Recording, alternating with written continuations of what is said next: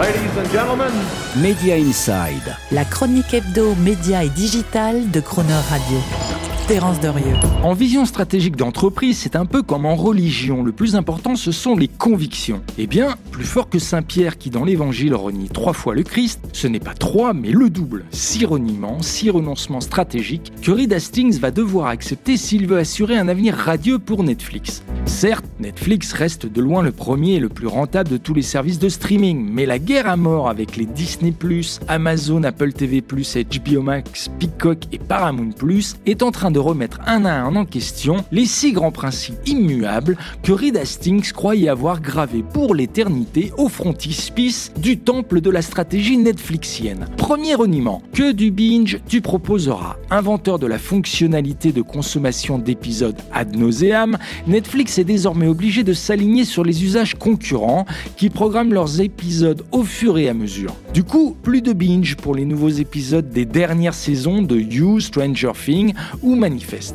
Deuxième reniement, jamais de spot de pub tu ne diffuseras. C'est le virage à 180 degrés le plus exemplaire de Netflix à date qui a hybridé ses offres 100% payantes sans pub avec des abonnements moins coûteux dont les programmes sont désormais saucissonnés de 4 ou 5 spots de pub par heure. Troisième reniement, jamais d'événement en direct tu ne programmeras. Eh bien non. Netflix vient d'annoncer qu'il diffusera pour la première fois en direct la cérémonie des Screen Actors Guild Awards, un petit pas mais notable qui préfigurerait à terme la diffusion d'événements live sportifs ou de télé-réalité. Quatrième reniement, pour tous le partage de compte tu offriras. L'amour, c'est partager un mot de passe, avait affirmé Netflix sur son compte Twitter le 10 mars 2017, faisant écho aux affirmations de Reed Hastings. Oui, mais cela représente juste plus de 100 millions d'abonnés qui ne paient pas et 6 milliards de dollars de manque à gagner par an. Tout pour faire hurler les analystes de Wall Street et obliger Netflix à renoncer à ses élans de charité néo-libertarienne et à se décider à mettre fin à son fameux partage de code.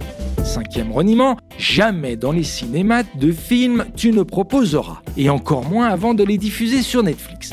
Eh bien, ne jamais dire jamais, car la distribution en salle fin 2022, même si limitée pour l'instant, des films Glass Onion ou de Mathilda la comédie musicale sont autant de précédents qui conduiront Netflix à systématiser l'ouverture d'une fenêtre cinéma ô combien lucrative pour ses productions cinématographiques exclusives mais coûteuses. Sixième et dernier reniement, que de l'abonnement en streaming tu commercialiseras.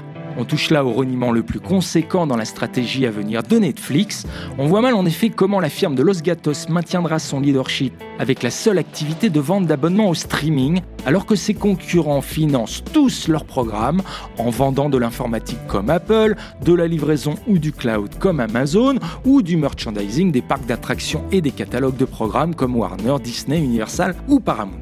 Et oui, il semble bien fini pour Netflix l'âge d'or du pur player du streaming et proche le temps de se transformer en bon vieux studio hollywoodien intégré. En conclusion, trop de reniements stratégiques difficiles à assumer pour un Reed Hastings par rapport à ses croyances du mythe fondateur de Netflix et qui explique peut-être aussi son abandon du poste de président du streamer. Tout cela sans que l'histoire nous dise si Reed a pris sa décision après avoir entendu, comme l'apôtre Pierre dans l'Évangile, le coq chanter trois fois, euh non plutôt six fois. Media Inside. Terence Derieux, tous les mercredis à 7h45 et 19h45 et à tout moment en podcast Cronerradio.fr